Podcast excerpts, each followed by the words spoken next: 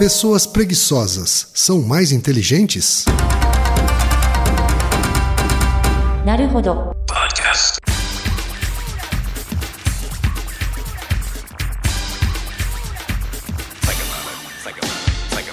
Bem-vindo ao Naruhodo, o podcast para quem tem fome de aprender. Eu sou Ken Fujioka. Eu sou Altair de Souza. E hoje é dia de quê? Desapontando estudos. Hoje, Altair, é dia de analisar como é que um estudo científico foi divulgado para o grande público Pois é, e desconstruir isso. infelizmente. Altair, a notícia saiu na Super Interessante. Pessoas inteligentes são mais preguiçosas. É o título da notícia que a Super Interessante deu em agosto desse ano. Pois é. E o subtítulo ainda diz: É provavelmente culpa da falta de tédio. Quem gosta de desafios mentais fica confortável perdido nos próprios pensamentos e acaba se mexendo menos. Altair, você conheceu o estudo original americano, não é? Sim. Que deu origem a essa notícia. É. Então conta pra gente aqui. O que, que é fato, o que, que é factoide, o que, que é certo e o que, que é bobagem nessa notícia aqui. Essa notícia mostra uma coisa muito comum na divulgação científica, principalmente em grandes mídias, que é uma coisa que a gente chama de telefone sem fio.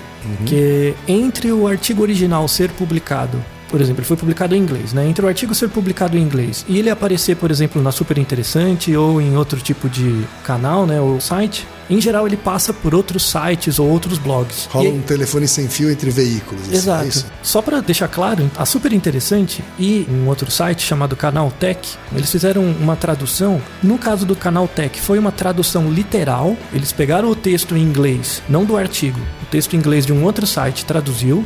A Super Interessante fez umas adaptações no texto, mas ficou muito parecido. Esses dois sites, eles traduziram, barra, copiaram, de um site que chama Business Insider, que é um outro site de divulgação de notícias. Isso, Tá? é um site de voltado para executivos. Assim. É, divulgação de notícias E ele se baseou no Independent. Isso, então, ele chupinhou do Independent. Aí não foi uma tradução, foi uma cópia. Certo. Né? No The Independent já estava um pouco melhor o artigo. Ele fazia referência, por exemplo, ao nome do pesquisador que fez o estudo, porque os artigos tanto da Super Interessante quanto do Canaltech e do Business Insider não mencionavam. Sim. E na verdade o The Independent copiou de outro, que é o blog da British Psychology Society, que é um blog bem sério, assim. E esse é o blog de divulgação científica mais sério, onde o artigo foi melhor descrito. Quer dizer, Né? essa é uma outra coisa que a gente percebe quando vai ver a divulgação científica para o público leigo, né? Que ele acaba sendo resultado de um telefone sem fio entre veículos que vão do artigo original até o público leigo, mas passa por uma série, uma uma espécie de funil. Assim. É, uma série de sites, Uhum. né? Você tem, por exemplo, blogs que são mais confiáveis, que de fato traduzem ou trabalham com o conteúdo que está no artigo né, original. E tem outros sites que fazem meio que adaptações livres. E aí o, o telefone sem fio caminha. Eu vou até relembrar aqui o título da notícia na super interessante, que é muito similar ao que estava no, no Canaltech, né? Pessoas inteligentes são mais preguiçosas. Pois é. Na Canaltech acho que é o contrário. né? Pessoas preguiçosas são mais inteligentes. É. né? Enfim, a mesma. É a que a mesma mesma ideia. coisa. Uhum. Agora, eu vou fazer uma tradução livre do título do artigo original. Tá. O título do artigo original é Sacrifício Físico do Pensar. Relacionamento entre pensamento e atividade física no dia a dia. Não tem nada a ver com inteligência. né? Não, não se fala de inteligência, não se fala de preguiça. Se você pegar o artigo original e der um Ctrl F só para buscar uma palavra, Uhum. se você buscar a palavra intelligence, você não acha. Ele não foi mencionado no artigo. Uhum. Se você buscar a palavra QI, você não acha. Em todos os outros trabalhos, com exceção do blog da Associação Britânica de Psicologia, em todos os outros do telefone sem fio, eles mencionam QI e inteligência. E aí onde que acontece o erro? No artigo da Business Insider, que por sua vez o The Independent e um, um outro blog, eles mencionam dentro desse estudo, você, ele fala, ah, pessoas inteligentes são mais preguiçosas, né? Ou, ou pessoas preguiçosas são mais inteligentes. Dentro eles mencionam esse estudo que eu li, mas eles também mencionam um estudo populacional feito nos Estados Unidos, que eles não citam a fonte, nenhum deles cita, eu não achei a fonte, que relaciona QI com nível de atividade física. Inclusive, a evidência que dá o título não está no artigo que serviu de alvo. É de um outro trabalho que não foi citado, eu não tenho a referência, eu não sei de onde eles tiraram. Tá. Ou seja, eles misturaram as bolas. Além de É.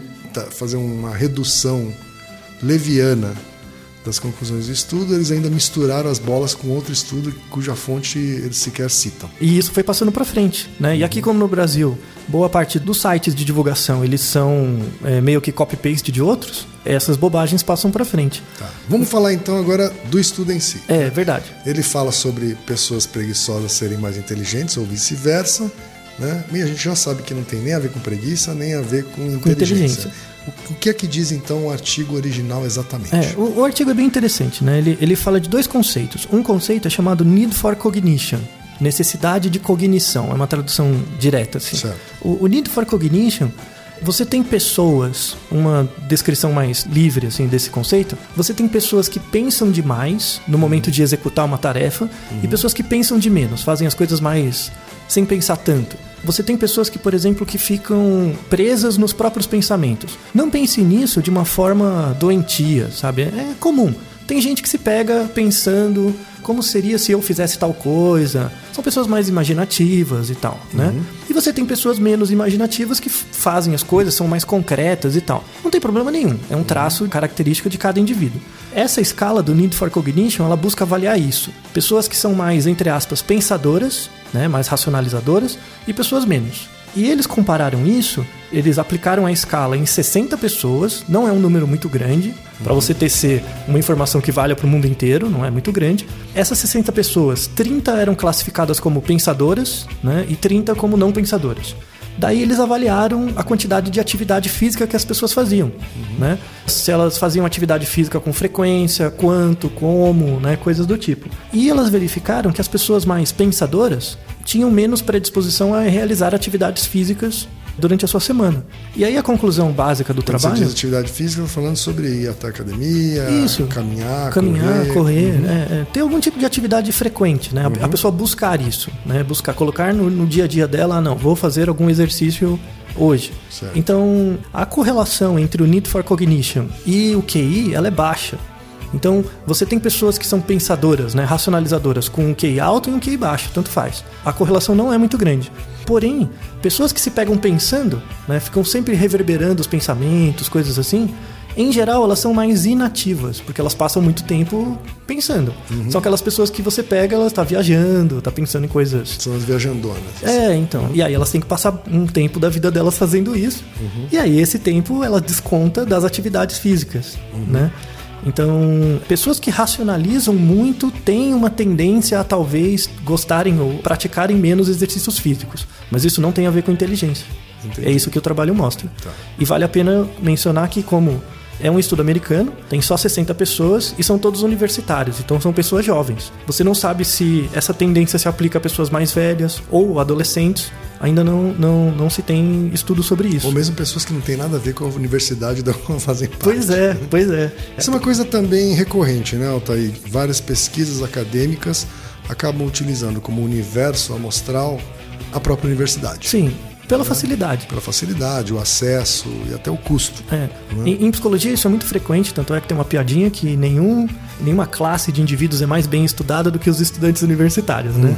Esse é um viés importante, aí vem a dificuldade de você generalizar certas coisas. E aí o maior compromisso dos órgãos de publicação né, ou de divulgação científica com as limitações dos estudos que são feitos. Relativizar as conclusões desse estudo. assim. Isso. É, Porque um próximo passo seria fazer esse estudo numa escala maior, por exemplo, para É. ver se realmente é uma coisa escalável, né? uma coisa que representa de fato uma população. Sim, se essa associação se verifica em outros grupos, em outras culturas, em outras idades.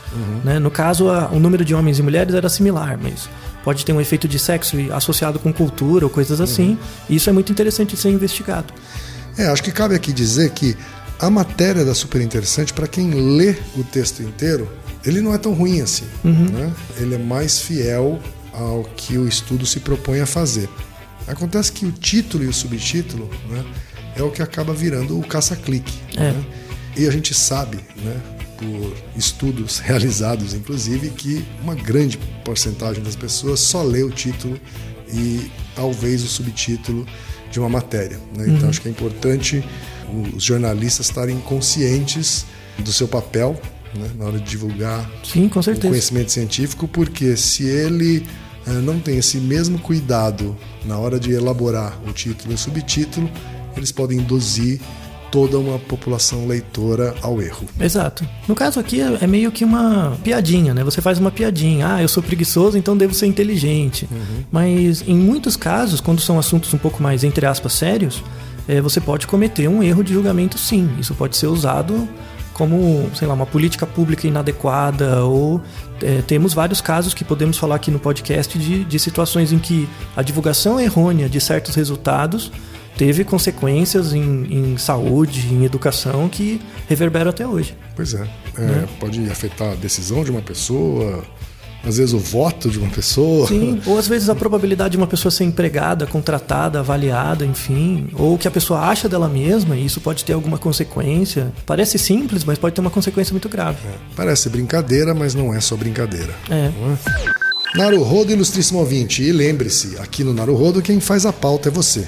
Você discorda do que ouviu, tem alguma pergunta, compartilhar alguma curiosidade ou quer lançar algum desafio, escreva pra gente. podcast.naruhodo.com.br Repetindo, Altair. podcast.naruhodo.com.br Então até o próximo Naruhodo. Tchau! Domo arigatou.